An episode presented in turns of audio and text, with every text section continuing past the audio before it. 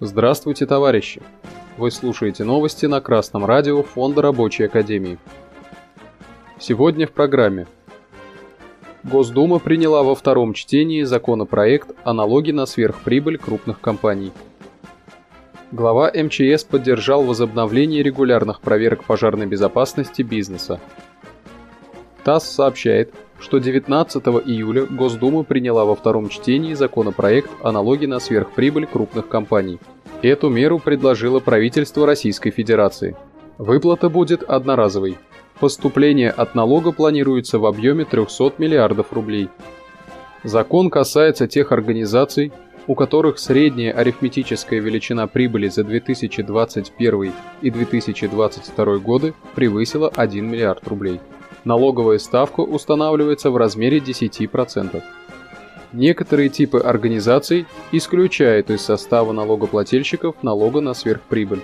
Это предприятия малого и среднего бизнеса и плательщики единого сельхозналога и некоторые другие. Также платить налог на сверхприбыль не будут компании нефтегазового сектора и добычи угля. Для таких компаний в этом году уже предусмотрены дополнительные налоговые изъятия по налогу на добычу полезных ископаемых. Также, согласно сообщению ТАСС, 19 июля глава МЧС поддержал возобновление регулярных проверок пожарной безопасности бизнеса. Александр Куренков сообщил об этом на правительственном часе в Совете Федерации. «Доверяй, но проверяй. Без проверок мы результата не добьемся», — сказал министр. Министр отметил, что дело не в том, что МЧС будет кошмарить бизнес. По его словам, дело во влиянии, в рекомендациях и отчасти в призывах к совести. Цитата. «Хотелось бы добиться того, чтобы безопасность, в том числе противопожарная и любая другая, была модной». В декабре правительство Российской Федерации продлило мораторий на проведение проверок бизнеса на 2023 год. В обеих этих мерах видна противоречивость политики нынешнего буржуазного правительства России. С одной стороны, это правительство класса капиталистов, и поэтому меры такие робкие. С другой стороны, это же правительство пытается обеспечить жизнедеятельность страны. Потому что нет страны, нет бизнеса. И получается, что в то время, как правительство пытается защитить экономические интересы отдельных капиталистов, оно выступает и как коллективный капиталист и старается навести хоть какой-то порядок в экономике. Это хорошо, что с некоторых компаний все-таки решили взять налог на сверхприбыль. Но, во-первых, поражает его маленький размер – всего 10%. Специальный налог на сверхприбыли существует сейчас в Казахстане и составляет до 60%.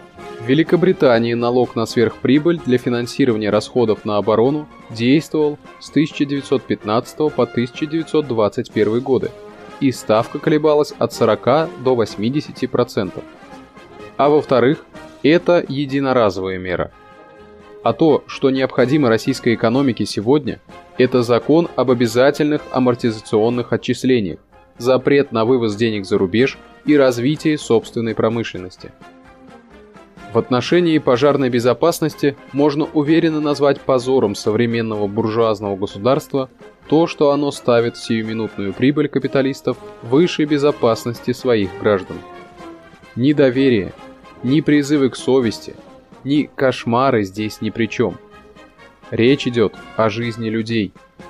Поэтому все меры противопожарной безопасности должны неукоснительно выполняться всеми организациями и это должно находиться под строгим контролем со стороны государства. Новости читал Сергей Воробьев с коммунистическим приветом из города Пенза. Thank you